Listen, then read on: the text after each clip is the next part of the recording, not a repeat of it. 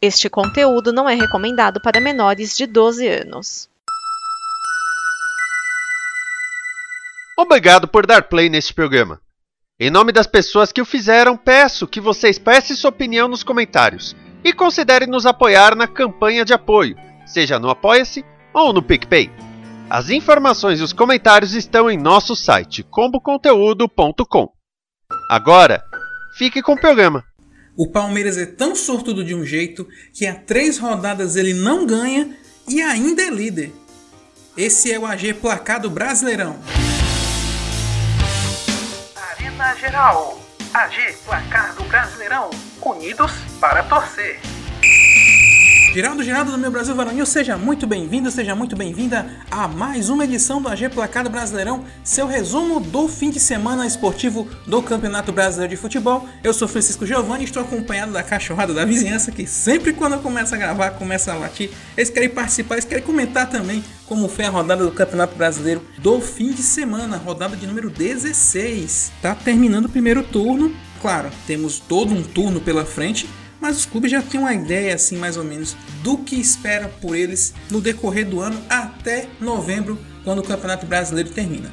Vamos então ouvir como foi a rodada 16. Esses são os jogos da semana. Começamos com uma goleada do RB Bragantino 4 a 0 sobre o Havaí no Nabia Bichedi. Antes do show teve treta no primeiro tempo, que terminou 0 a 0, Anderlan e Arthur discutiram e precisaram que a turma do deixa disso apaziguasse os ânimos. Mas calmos, os jogadores do Braga fizeram o resultado todo na segunda etapa. Luan Cândido, Alejandro, que fez um golaço, Hélio Júnior e Bruno Prachedes deram números à vitória do time da casa. Agora o Braga sobe um pouco na tabela e deixa o Havaí na beira do precipício do Z4.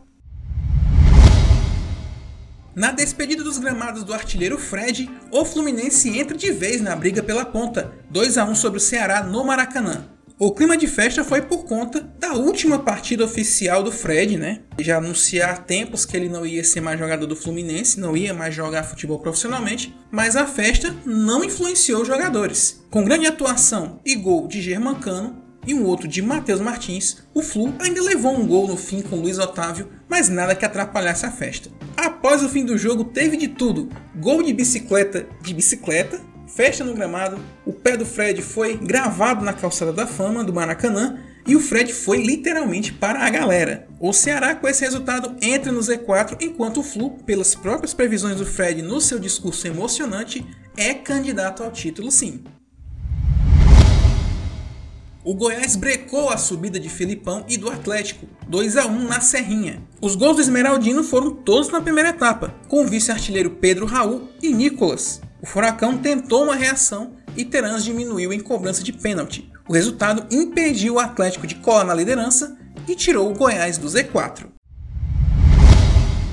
No aprazível horário das 11 horas, tivemos um bom jogo entre Coritiba e Juventude, 2 a 2 no Couto Pereira. Antes, porém, teve um protesto por parte dos jogadores em represália a uma possível mudança na Lei Geral do Esporte que, segundo os próprios jogadores, diminuiria direitos trabalhistas deles. Com a bola rolando, os visitantes foram melhores na primeira etapa e abriram boa vantagem com Paulo e Ricardo Bueno, esse em cobrança de pênalti. No segundo tempo, o Coxa teve uma atuação de gala de Igor Paixão, que serviu Léo Gamalho e Adrian Martinez para que o placar se igualasse. Resultado acabou sendo ruim para ambos. O Coxa não consegue se distanciar muito do Z4 e o Papo não consegue chegar próximo de sair dessa zona perigosa. Numa prévia das quartas de final da Libertadores, Corinthians vence o Flamengo por 1 a 0 na Neoquímica Arena. O jogo 600 de Cássio no Corinthians foi marcado por muita marcação, lances ríspidos, como o que tirou de campo o Rodrigo Caio e uma expulsão do treinador Vitor Pereira. Em um jogo truncado, o resultado sempre é decidido no detalhe, e dessa vez não foi diferente. Um gol contra bizarro do Rodinei deu números finais à partida. Agora o Timão está a um ponto do líder, enquanto o Flamengo perde uma grande chance de encostar na parte de cima da tabela. Depois de uma eliminação traumática na Copa Sul-Americana e uma tentativa de terra arrasada com a sede da comissão técnica e da direção do futebol, o Santos venceu o Atlético Goianiense por 1 a 0 na Vila Belmiro. Mesmo jogando mais, a boa atuação do goleiro do Dragão impediu um resultado mais elástico. Ainda assim, a vitória saiu no segundo tempo nos pés de Lucas Barbosa. O resultado coloca o Peixe numa situação melhor que seu adversário. Enquanto o Santos mira o G6, o Dragão afunda no Z4. O Palmeiras perdeu toda a gordurinha que tinha, mas ainda é líder. 0 a 0 contra o Fortaleza na Arena Castelão.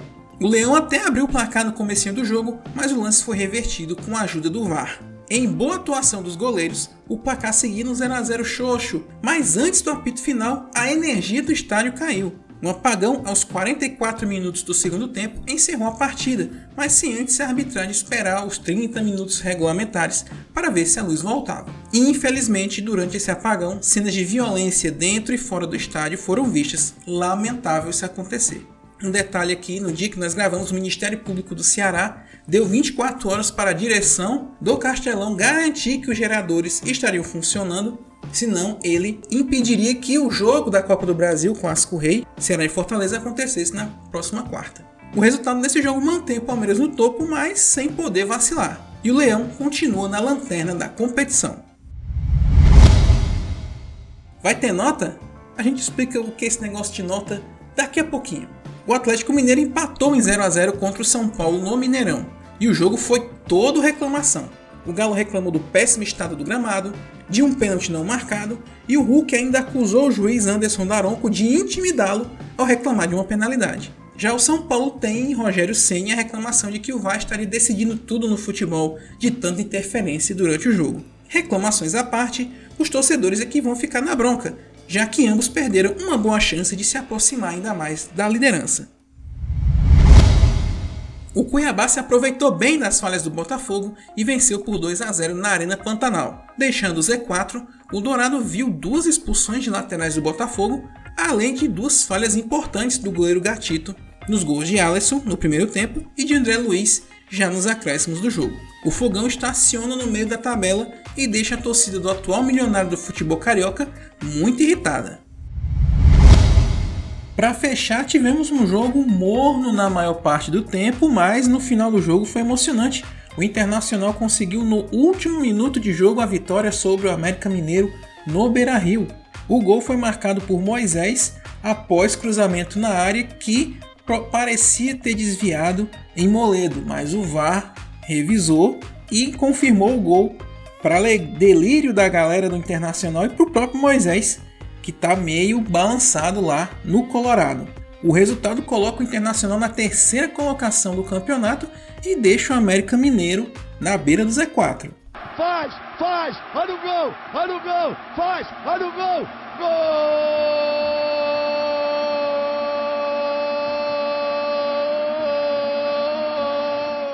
A voz da rodada dessa semana é especial. Não é um gol, não é uma entrevista, não é a reação de alguma coisa que aconteceu no jogo, mas sim uma paródia, contextualizando para você. Quando eu falei mais cedo sobre nota com o Atlético Mineiro foi porque no jogo de ida da Copa do Brasil o Gabigol falou uma bobagem lá na entrevista, como ele sempre faz, mas uma bobagem dizendo bem, só zoeirinha. Mas ele acabou dizendo que o Flamengo tinha perdido esse jogo, né, do Mineirão por 2 a 1. Ele disse que na volta o Atlético ia ver o inferno no Maracanã. Isso deixou a torcida do Atlético, logicamente, irritada, né?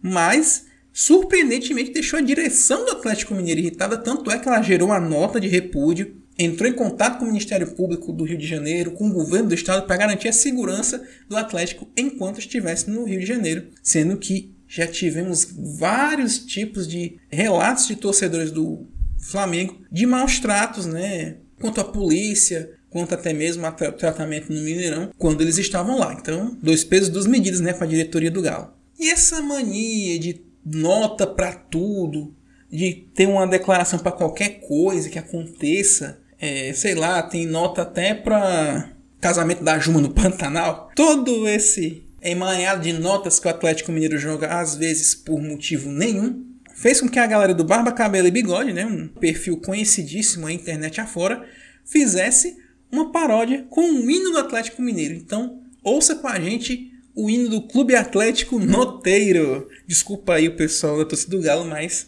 a versão dos caras é muito boa. Vamos ouvir.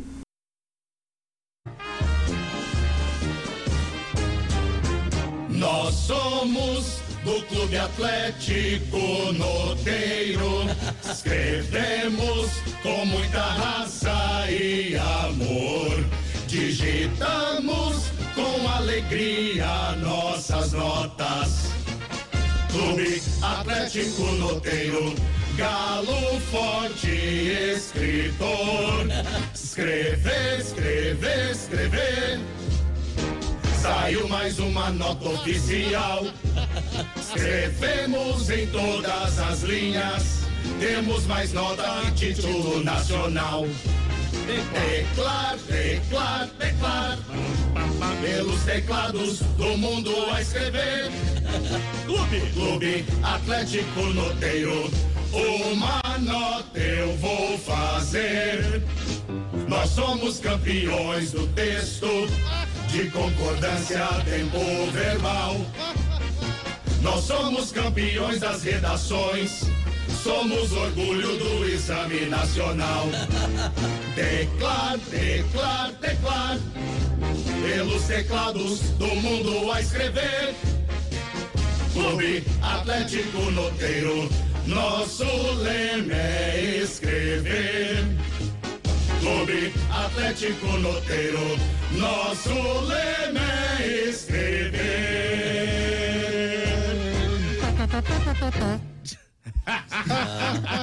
Boa, boa, ficou bom. Classificação do Campeonato Brasileiro, chegamos à 16ª rodada e tá tudo embolado. Do primeiro ao sexto colocado, a diferença é de 3 pontos. Vai ser dureza essa batalha no segundo turno. O Palmeiras é o líder com 30 pontos, Corinthians o segundo com 29, Internacional e Atlético Mineiro fecham o G4 com 28 pontos. No G6, Fluminense e Atlético Paranaense com 27. Na zona da Sul-Americana, São Paulo com 23, Santos com 22, Flamengo, Botafogo e Bragantino com 21 e Goiás com 20. Cuiabá e Coritiba com 19. América Mineiro e Havaí com 18 estão querendo subir, mas estão olhando para a parte de baixo. E no Z4, Ceará com 18, Atlético Goianiense com 17, Juventude com 12 e Fortaleza Lanterna com 11 pontos ganhos.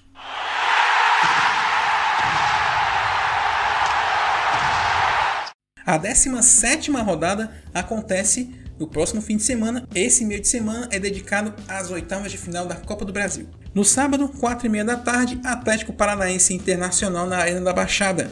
7 da noite, Flamengo e Coritiba no Mané Garrincha, Havaí e Santos na Ressacada. 9 da noite, fechando o sabadão, Ceará e Corinthians no Castelão. Domingão, 11 da manhã, um aprazível horário de 11 da manhã, Juventude Goiás no Alfredo Jacone. 4 da tarde, São Paulo e Fluminense no Morumbi. 6 da noite, Botafogo e Atlético Mineiro no Newton Santos, Atlético Goianiense e Fortaleza no Antônio Ascioli. Fechando domingão, 7 da noite, América Mineiro e Red Bull Bragantino no Independência. Na segunda, dia 18, 8 da noite, Palmeiras e Cuiabá no Allianz Parque. Esse foi o AG Placar do Brasileirão. Somos Arena Geral e falamos do esporte como entendidos que somos, já que quem mais entende de esporte é o torcedor. Te convido a acessar nosso site arenageral.com.br, onde além dos outros posts, temos o podcast do AG Placar do Brasileirão e também o podcast do Rádio Arena Geral, nosso podcast quinzenal. Podcast dessa quinzena é sobre fake news do esporte. Dá uma colada lá, você vai gostar, eu tenho certeza. Assim também como vai gostar do AG Placar do Brasileirão, queremos aqui sua opinião, suas críticas, sugestões sobre como fazer esse programa ficar cada vez melhor. Esse programa é uma parceria com a Como Conteúdo, um site que armazena diversos projetos audiovisuais que com certeza você vai se identificar com alguns deles. Acesse comoconteúdo.com para conhecê-los e também para ajudar o financiamento coletivo para que projetos como esse que você ouve possam continuar existindo e, quem sabe, outros possam ver a luz do dia. É só acessar comoconteúdo.com para saber mais. No mais é isso, nos despedimos por hora. Na próxima terça estamos de volta. Abraços a todos, até a próxima!